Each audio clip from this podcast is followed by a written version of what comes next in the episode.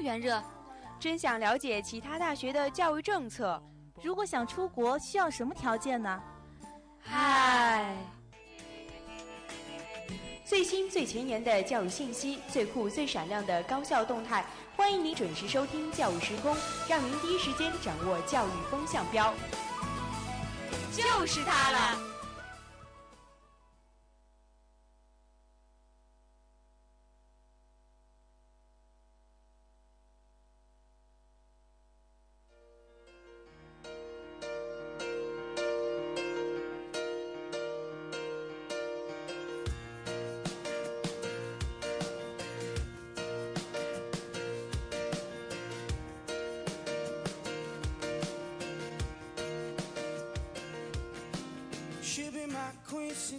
Hello，各位听众，北京时间的二十点三十一分，这里是由宇超和陈颖为带来的教育时空。那也是好久没有跟陈颖一起搭我们的教育了。对，好像是只有在实习期的时候和宇超做了。对对对，那时候那时候也很开心能跟陈颖一起搭一个教育，然后最后也被留在了我们电台。对，可以说那个也是十分难忘的一次节目的经历吧。嗯，所以我现在。嗯，已经做了很多期教育了。嗯，对，那我也是好久没有做我们的教育时空了。在节目的开始，还是跟往常一样，跟大家介绍一下我们这一次的主要内容吧。今天的第一个板块教育新闻中，跟大家介绍的第一则新闻就是我们学校最牛的那一个保安哥，他能够在十年的时间里写出上千首的诗歌。嗯，那我们第二个新闻呢是天津大学，它又新推出了一个改革方案。就是没有社团经历的学生呢，不能毕业。那第三个新闻讲的就是我们的清华大学又出奇招，发起了成立我们中国高校创新创业教育联盟的这样一个号召。那接下来第二个板块教育视窗，它介绍的是一个万金油的九大专业。那具体什么叫做万金油，什么又是就业面最宽泛的九大专业呢？我们到节目里待会儿具体和大家介绍一下。好，那第三个板块教育辣评就跟大家说一说，最近大家都关注的一个被吃掉的科研经费到底到哪里去了。一段音乐过后，让我们进入今天的教育时空。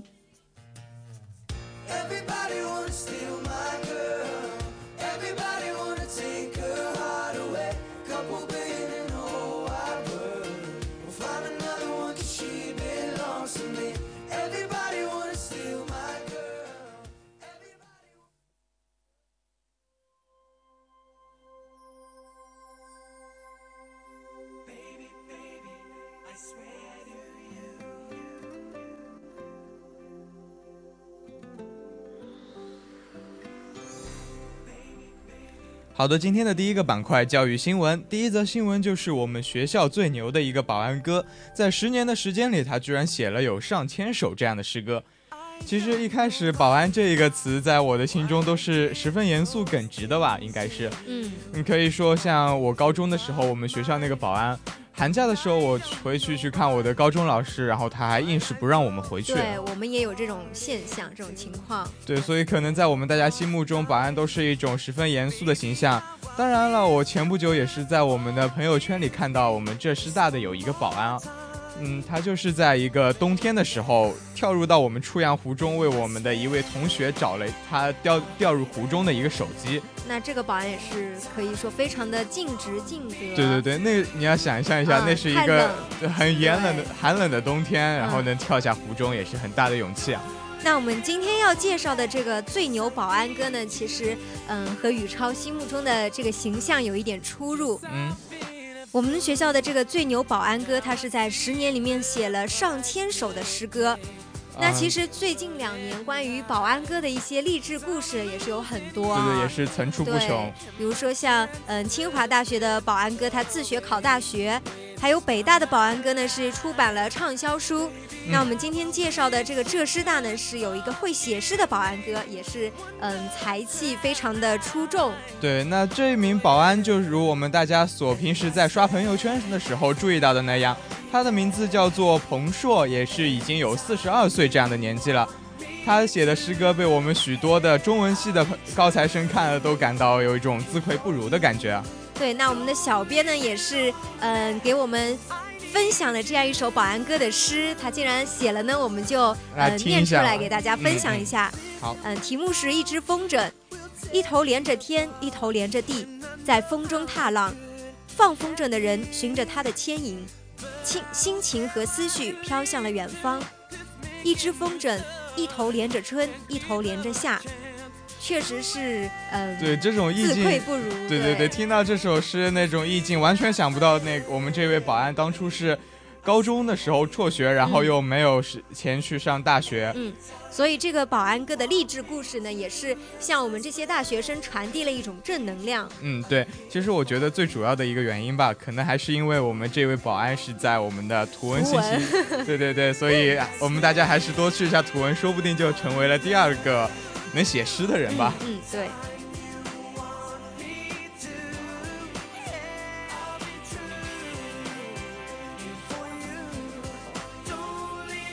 那我们的第二则新闻呢？刚才也说了，是我们的天津大学呢，最近推出了学生课外实践教育课程化、学分制改革的这样一个规定。嗯。那从二零一五级的新生入学开始呢，这个课外活动就被列入了一个选必修课。对，其实这样一种事情也是当时引起了很多人的争议吧。嗯，对。有的人就觉得这样一种行为是挺好的，因为我们大家知道，嗯，可能大学生更注重的就是平时对那些绩点的东西，或者如果他不太注重学习啊，可能更多的就是在寝室打游戏，或者像你们女生这样能逛淘宝这样一些事情。但是，嗯，我们这一个。天津大学这样一种行为，可能就是鼓励我们的同学走出寝室，走向操场，能够有更多的锻炼，一些嗯实践活动。嗯，但是嗯，除了这些嗯培养学生的自主实践能力之外的这样一个优点之外呢，嗯，我们也是有同学觉得。这个规定有点不太合理，对，因为它可以说是一种嗯强制性的规定嘛。它的要求说是学生可以根据自己的兴趣爱好啊，或者是自己特殊的一些能力，然后去呃自主的选择课程。嗯，但是他因为没有学没有修满八个学分的话，学生就不能毕业嘛。对，有可能有的学生就没有八个对那么多兴趣吧。所以他可能有一有一点强制性。那这样子的话，我觉得可能兴趣就已经变成一种压力了。就这其实就像一把双刃剑一样吧，就是既能，嗯，培养一些其他的能力，对对对，又能，但是有时候也是让我们同学感到十分的倍感压力。对，是的。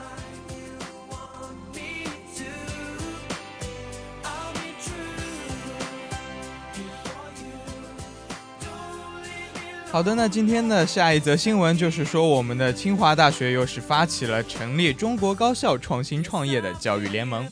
那其实，嗯，我感觉我们每次做这个教育时空这个节目，经常会提，嗯，会提到我们的大学生自主创业。对，对对对。其实创业这个词吧，对于我们大学生来说，应该是一个十分热门的词吧。嗯。我感觉，就比如说最近也是，呃，每次当我们经过出阳门口啊，或者是信院门口的时候，都可以看到一个。嗯，经管学院举办的一个创意文化节吧。嗯，我还被发那个宣传单了。被发宣传单嘛？对。其实那个比赛的奖金好像还是挺丰厚的。丰厚的，所以说可能学校也是鼓励我们学生去嗯自主创业这样。嗯，对，就跟其实就跟一开始那个我们国家的改革开放一样，现在还是需要我们更多的大学生去带动我们的经济发展吧。可能这也是嗯国家鼓励创业这样一种主要的原因。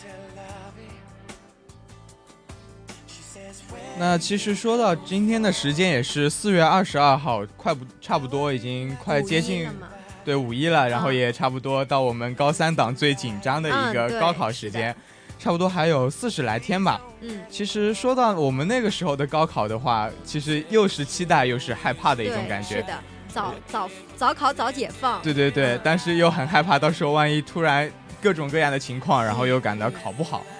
那当然，其实，在高考高考之后呢，还是有一个十分重要的任务等待着我们大家去解决的呢，就是填志愿。对对对，就填志愿。哎，那陈颖那个时候你填志愿的时候，是不是也纠结了挺久的？对啊，但是其实我呃一开始填的就是金融专业，嗯，因为这个出发点就是工作比较好找嘛，它的就业面比较广，然后就业率可能也比较高。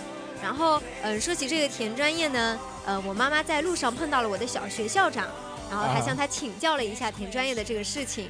然后我们校长说，就是最近很多专业不对口，所以，嗯，填专业最重要的一点还是要面向社会嘛，适应性强。就 就是有很多个就业的方向那种感觉。这样子。嗯，那其实，嗯，今天的第二个板块，我们就给大家带来一个属于万金油的那一种就业的专业。那其实，呃，我第一次看到这个万金油，还不懂什么意思。对我也不是很理解。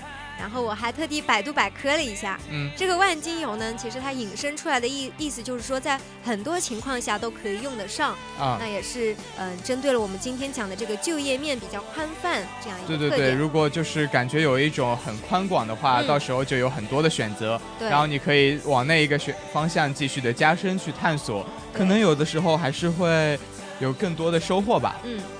那今天就开始给大家推荐一下我们那一些万金油的专业了。嗯，第一个专业就是我们大家所熟知的一个叫做经济学的专业。那这个经济学，嗯，我刚才也说了嘛，我本来填的也是金融专业，对对对，确实是，嗯，非常的。它也是以经济学知识的这种广，还有精，然后就是吸引学生嘛。啊，那我自己就是也是作为我们经管学院的一名学生嘛，感觉就是每天上课，就每一个星期都是会看到像微观经济学啊、宏观经济学这样听起来很高大上的，对对对。然后当然了，我们经济学的同学毕业之后，他将来还是可以去像到银行啊，或者我们一些证券公司去工作。其实说到银行的话，大家第一个反应就是感觉铁饭碗，对对对，挺吃香的一种感觉。只要坐在柜台里就数数钱就可以了嘛。那除了我们。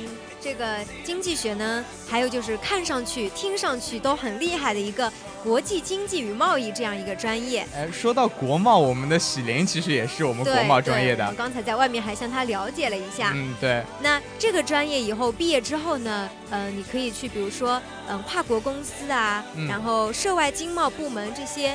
就是嗯比较国际化的一些嗯公司去工作，可能也是因为我们现在国家改革开放的原因吧。就每次就听到这种嗯跨国啊对外的那一种业务，都感觉哇这人应该很厉害的一种感觉。是这样子。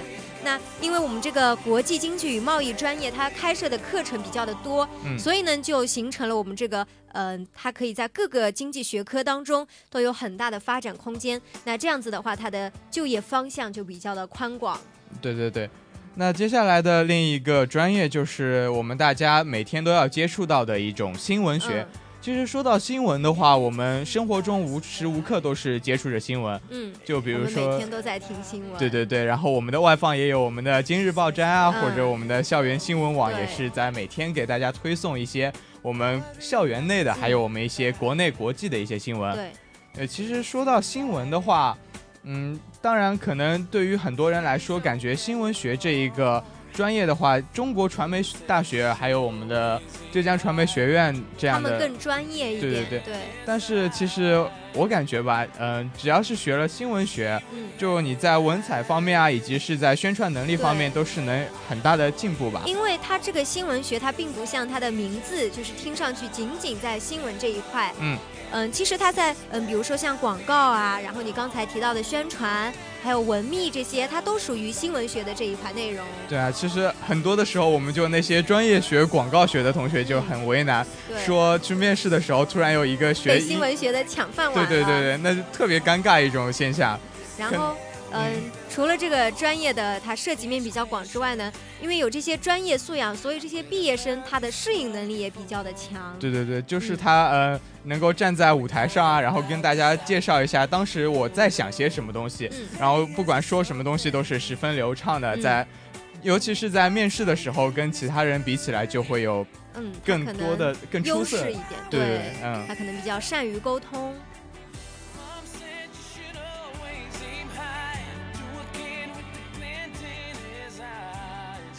那我们第四个这个万金油专业呢，就是呃我们宇超学的这个会计学啊。对，其实一开始我选专业的时候吧，嗯，其实想选的是我们浙江财经大学的那一个会计专业的。对。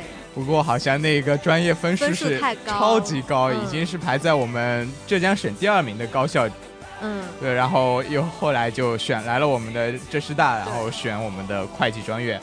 其实，嗯，除了宇超之外，我自己身边也有很多高中同学啊，或者是哥哥姐姐，都学的是会计学。那他们也是冲着这个就业率高，所以才去学。因为，嗯，就像大家所知道的一样，会计这一个工作的话，最主要的还是就是计算、计量、记录，还有报告这样的一些事情。嗯，因为你是这个专业，所以了解的比较专业。像我们就是。不懂的人就是算账记账嘛，对对对，就说的虽然大家听起来我前面说的那些东西都十分的高大上一些，然后而且也有一些像核算过去、控制现在、预测未来的一种感觉。但是其实说的普通一点吧，其实就是哪里要算钱，哪里就有会计。对，那正是因为哪里要算钱，哪里就有会计，所以才导致了我们这个会计学的专业，它的就业率非常的高，然后非常的广泛。对，所以每一个企业都需要一个会计，就跟每一个企业都需要一个老板出钱一样。对。当然，嗯，我们的浙师大作作为一名作为一个师范型的学校的话，可能。在这一方面，我们的同学毕业出来还是有更多的机会去从事教学工作。嗯嗯。因为毕竟我们教会计。对对对，教别人做会计，而且我们学校也是在师范方面是特别的厉害。嗯。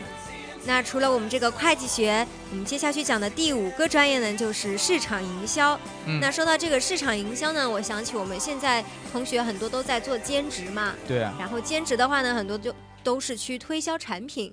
那我觉得可能这个推销也是我们市场营销当中的一种。嗯，对，其实你如果想要把自己的商品就是介绍给其他人的话，你肯定就是得有一种语言上的艺术。对，然后你还要去进行市场调查、预测，然后去学习很多与市场营销有关的一些知识。对。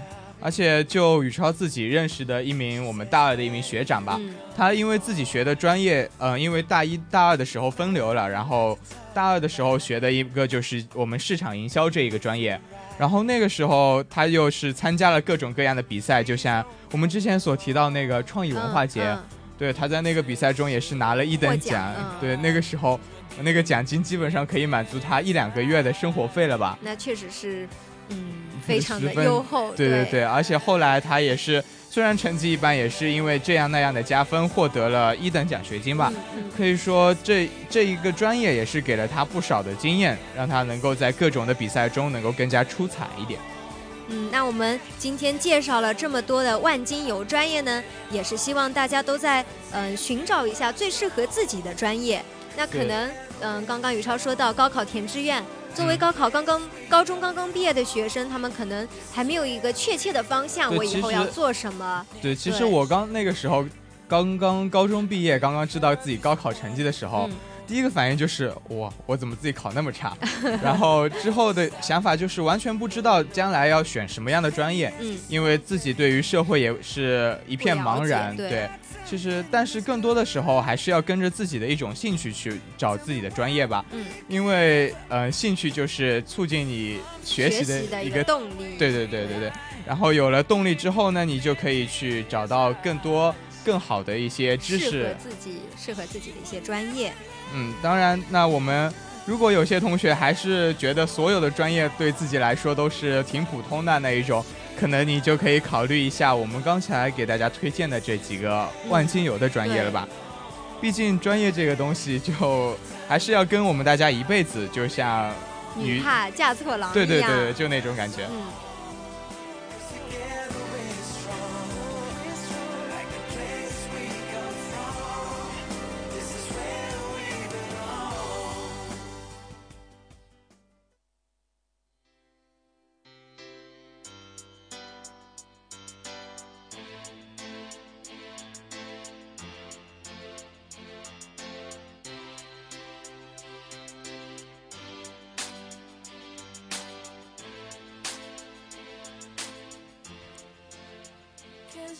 那最近在看我们的报纸的时候，也是关注到了我们西安理工大学科研经费违纪案的这样一个新闻的报道吧。嗯，呃，那个时候我们这一这一件事情也是引起了一番轩然大波。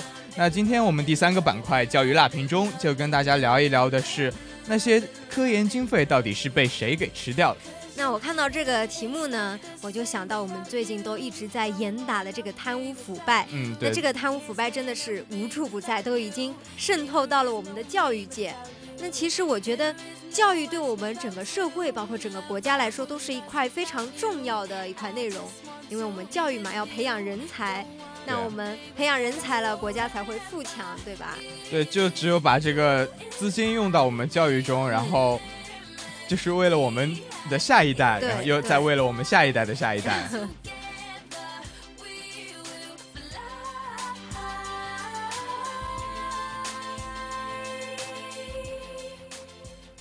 当然，我们国家在科研经费方面也是存在着许多的问题，就比如说，我们存在第一个问题，就是在经费方面，我们的数量还是挺大的。其实，嗯，这可以说是一个好的地方吧，因为既然它科研数目大的话，就科研经费数目大的话，也是说明我们国家对我们这个嗯中国科研的一个重视。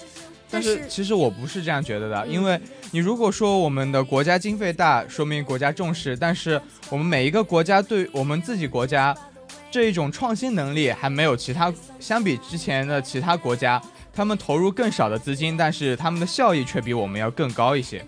那其实，嗯，可能正是因为我们中国高校的这个科研能力本来就不是，嗯，比如说像美国啊那样就没有特别的强。那既然国家已经给了我们这么好的一个条件，给了我们这么这么数目这样一大的一笔经费，就更应该好好的利用，而不是说很多时候我都觉得，如果你们只是把这些经费用在贪污腐败上的话，还不如把这些钱用在民生上。嗯，因为每次都是能够，比如说我们金华市区还是能够看到许多乞讨的人，对，我也看到，就是做这些民生的事情，比起给我们这些贪污腐败分子来贪污，然后让他们享受一些。更加富裕的生活，实在是一种不太合适的行为。嗯，那既然嗯这么大一笔的这么大一笔科研经费都是用到了不该用的地方，那我们今天也是有提到一些嗯科研经费被曝光的一个问题。对，我们可可以看见我们的教育部也是十分重视这样一个问题啊。嗯，那嗯具体的话呢，其实。嗯，教育部已经通报了四起科研经费就是使用违规的这样一些案件。那这些违规的老师啊，或者是教授，也是都被判了十年以上的有期徒刑。对，可能我有时候觉得吧，他仅仅只是判十年以上的有期徒刑还不够是吗？对，我觉得有点不够，因为这种性质的话，就跟我们之前所说的贪污腐败其实是一个性质吧。嗯，有时候可以甚至说是更加恶劣一些，因为这些经费是为了。是用在我们国家发展上，而他们却只是用在自己贪污、自己享乐的这样一种行为上，嗯，是挺可恶的一件事情。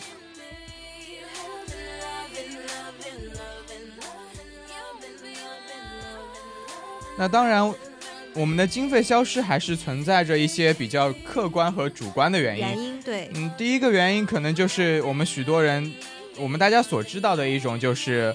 用虚假的发票去抵消我们这些资金的方法，其实我们现在学学校还有学院里面也有这个现象，就是嗯，当然我不知道呃是不是用在这种地方，但是我们也有这样子，就是向学生来收集一些发票，嗯，就是收集一些呃我们往返的车票吧，是吧？对，然后就是可能就是用于我们这些虚假的地方。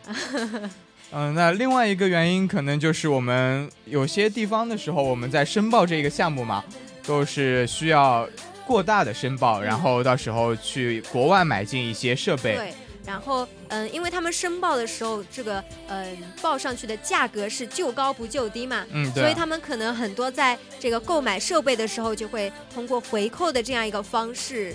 然后来，嗯，可以说是贪污腐败吧。其实说到这种很高端的那种进口的商品，嗯，其实一眼就可以看出来你是为了拿回扣，因为很简单的一种一个项目，根本就不需要用到一个十分高端的产品。对。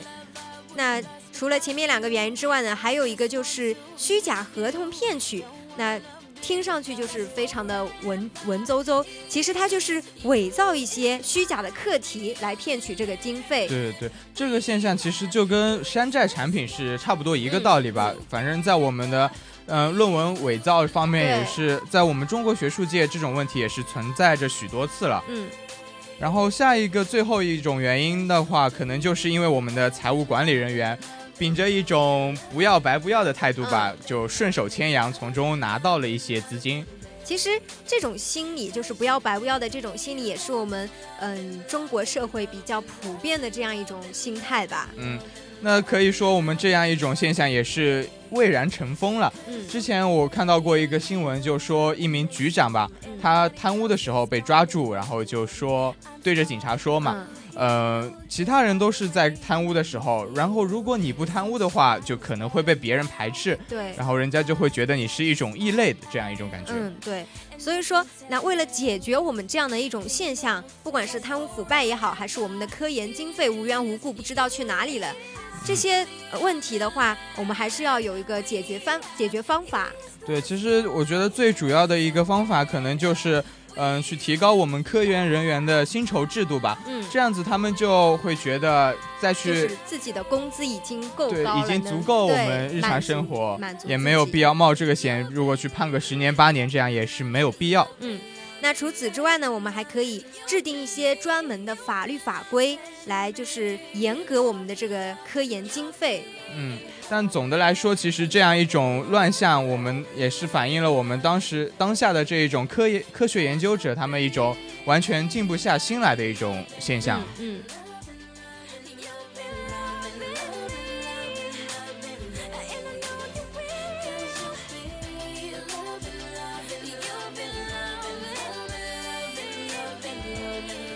好，那时间也是来到了二十点五十七分，在节目的最后，让我们再回顾一下这一期教育时空的主要内容吧。